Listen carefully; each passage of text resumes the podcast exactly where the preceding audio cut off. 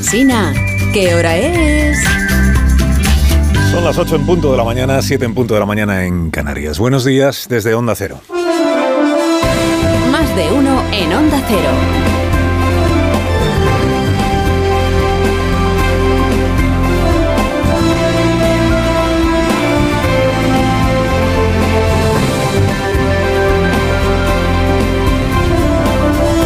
Tal? ¿Cómo están? Bienvenidos a una nueva mañana de radio. Estrenamos el cuarto día del mes de septiembre del año 2023. Es primer lunes de este mes de septiembre.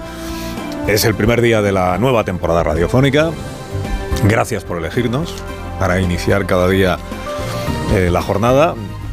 Hoy intentaremos estar a la altura desde ahora y, y en lo que queda de, de temporada. ¿Quién sabe qué acontecimientos inesperados nos traerá la actualidad de esta nueva temporada, verdad? Los acontecimientos llegan sin que uno lo espere. Dice, sí, Feijó será presidente. Pues eso no parece, no parece.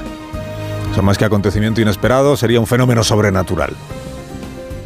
Tendría que ser poseído Ortúzar por el espíritu de Carlos Iturgaiz. Y Aitor Esteban por el de Cuca. Gamarra. Y no parece. Bueno, la temporada está empezando de momento con fenómenos adversos en lo meteorológico. ¿Qué le voy a contar a usted si es vecino de Alcanar en Tarragona o de Alcira en Valencia?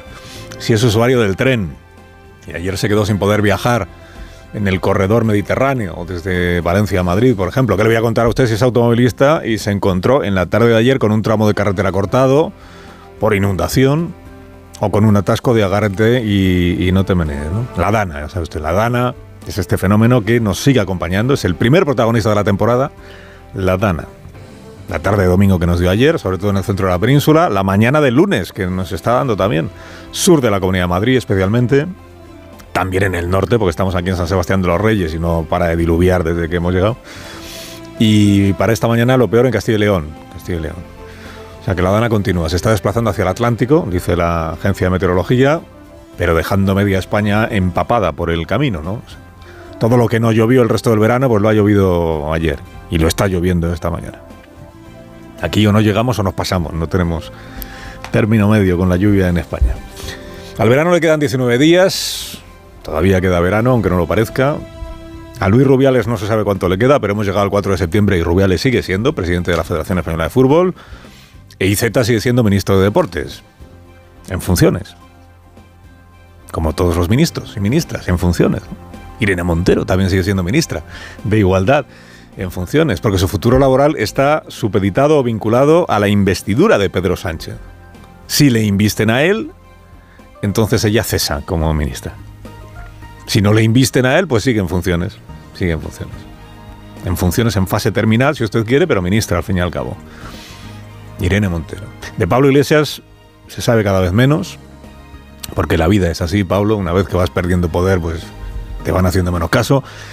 Y de Yolanda Díaz, pues se sabe lo de siempre, que, que, ella también es gregaria de Pedro Sánchez, solo que en su caso, pues si él se mantiene, ella también se mantiene. Por eso se ha destapado ahora Yolanda Díaz, lo habrá eh, escuchado usted estas últimas semanas, como una forofa de la negociación con Puigdemont y de la amnistía y de lo que haga falta para que haya un gobierno progresista. ¿Y de qué cosas? Eh? Toda la campaña electoral, toda la campaña electoral tuvo la oportunidad cada día Yolanda Díaz de hablar de estos temas y, no dijo ni media palabra ni de la amnistía. Bueno, nadie dijo ni media palabra de la amnistía. Bueno, los independentistas, sí, claro. Ni Sánchez dijo ni media palabra de la amnistía durante la campaña electoral, ni Yolanda Díaz. A Yolanda Díaz eh, le preguntaban en las entrevistas, ¿qué planes tiene usted para Cataluña? Y ella decía, yo lo que salga de la mesa de diálogo esta que. Ya, pero ¿qué, propuesta llevará usted si, gobierna? ¿Qué propuesta llevará usted a esa mesa? ¿no? Silencio administrativo. Ninguna propuesta. Y ahora resulta que es urgente la amnistía. Pues haberlo dicho, ¿no? Durante la campaña, cada vez que te preguntaban por estos temas. Y la autodeterminación, porque Sumar es soberanista. Sumar y Cataluña en común no es independentista, pero sí es soberanista, sí está por la autodeterminación, como todos los socios parlamentarios del Grupo Socialista. Como lo está el PNV y Bildu y, y Esquerra y Junts per Cataluña y el Bloque. En campaña lo que tocaba era ponerse de perfil. Y eso es lo que calculadora de votos en mano pues entendía que tocaba. Yolanda Díaz y Pedro Sánchez y los demás. Ahora ya lo que toca es otra cosa. Vamos a ver qué dice esta mañana el presidente Sánchez, presidente en funciones, que esta mañana predica. En hora y media tiene convocado a, gente muy diversa en el Ateneo de Madrid para alegrarles la mañana con su conocido estilo discursivo que es una, es una mezcla, un combinado entre la homilía y el meeting. Un poquito meeting, un poquito homilía, un poquito homilía, un poquito meeting. Especialidad de la casa, pues ya sabe usted, poner a caer de un burro a Feijóo y a la derecha y blanquear a Carles Puigdemont, que es derecha, sí, pero es derecha independentista. Y esta es la derecha buena, la nueva derecha buena, moderna y avanzada, la independentista. ¿Qué tiempos aquellos Qué tiempos aquellos en que Joaquín Torra era el Le Pen de la política española, ¿eh, presidente? El señor Torra es el Le Pen de la política española. Y en consecuencia debe saber que lo que defiende la socialdemocracia en este país es la igualdad de derechos y de libertades. Qué tiempos, ¿eh?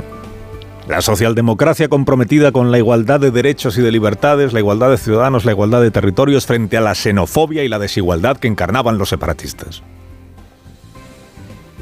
Ya está tardando el presidente en funciones en explicarnos que también en esto ha cambiado de opinión.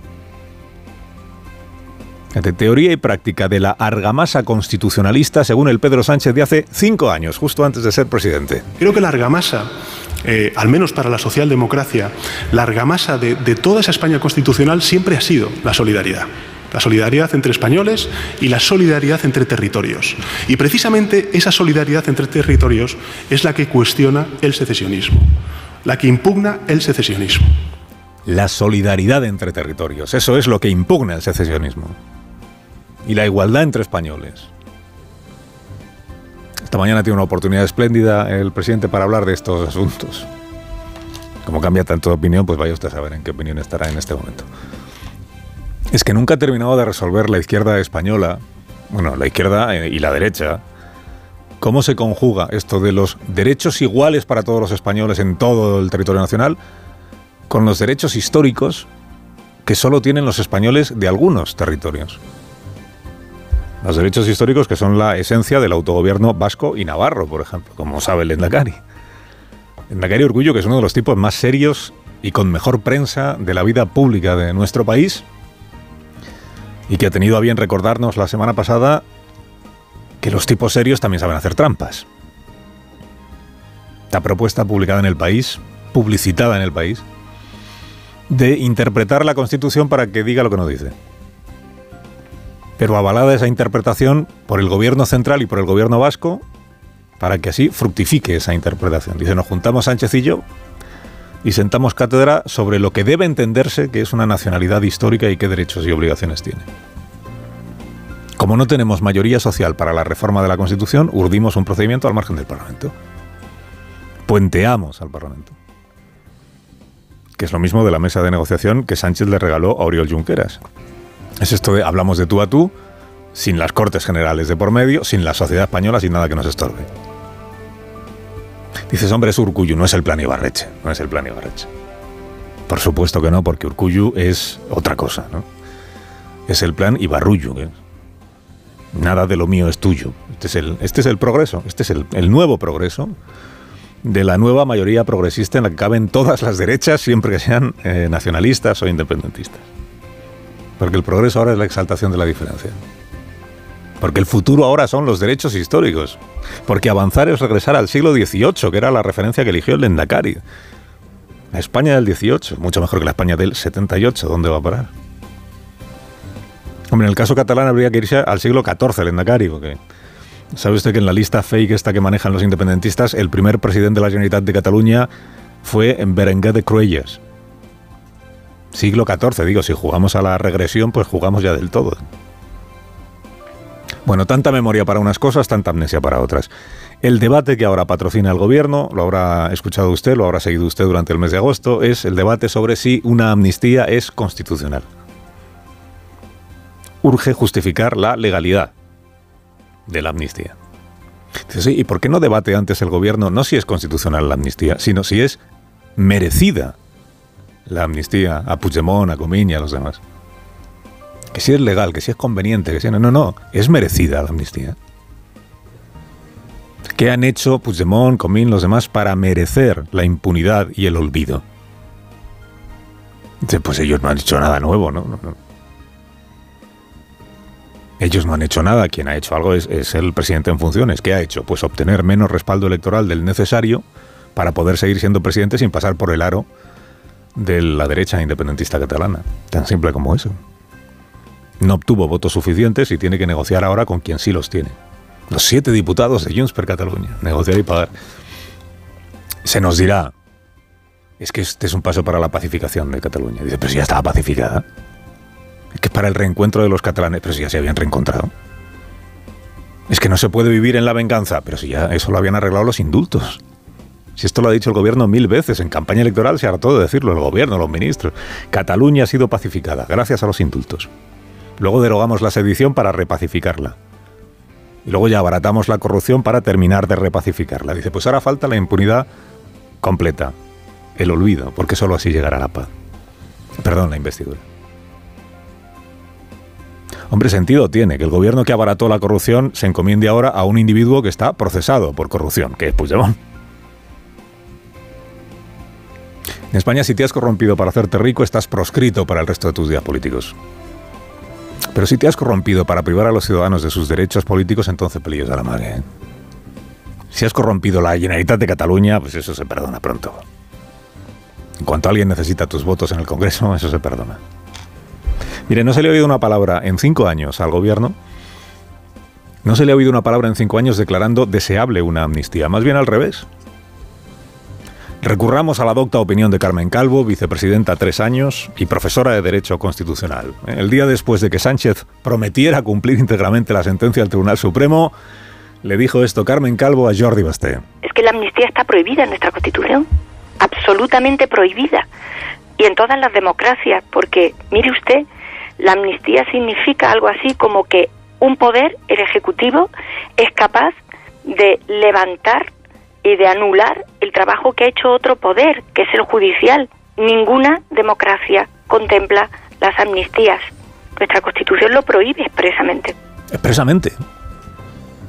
Como ahora está como no dice nada la Constitución, lo dice Carmen Calvo, ¿eh? la Constitución lo prohíbe expresamente. Se le agradece mucho a la vicepresidenta o ex vicepresidenta la claridad y la pedagogía. Aunque fuera claridad y pedagogía del año 19. Esto otro que viene ahora es más reciente. Esto es del año 23.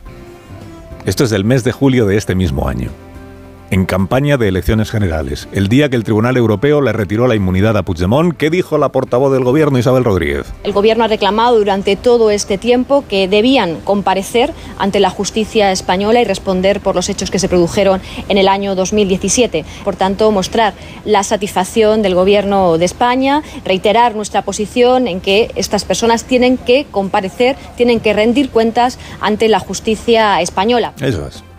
Tienen que rendir cuentas estas personas. Son las que están en, en Waterloo.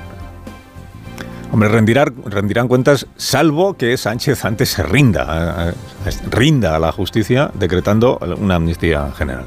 Y aquí no ha. Alabada sea la mayoría de progreso en la que milita el de Waterloo. Hombre que el gobierno cambie de opinión a estas alturas no nos va a sorprender, es verdad. El presidente se pasó la última campaña, la última, persuadiéndonos de que los independentistas ni eran sus socios, enfadaba cuando decía socios, socios no, ni iban a tener la amnistía por la que suspiraban. Pero no pasa nada porque este estribillo también no lo sabemos. No mentía. Es solo que ha cambiado de opinión. El día que se ha investido de nuevo presidente, todavía será pertinente la pregunta. Presidente, ¿por qué nos sigue mintiendo usted tanto? Carlos Alsina en Onda Cero.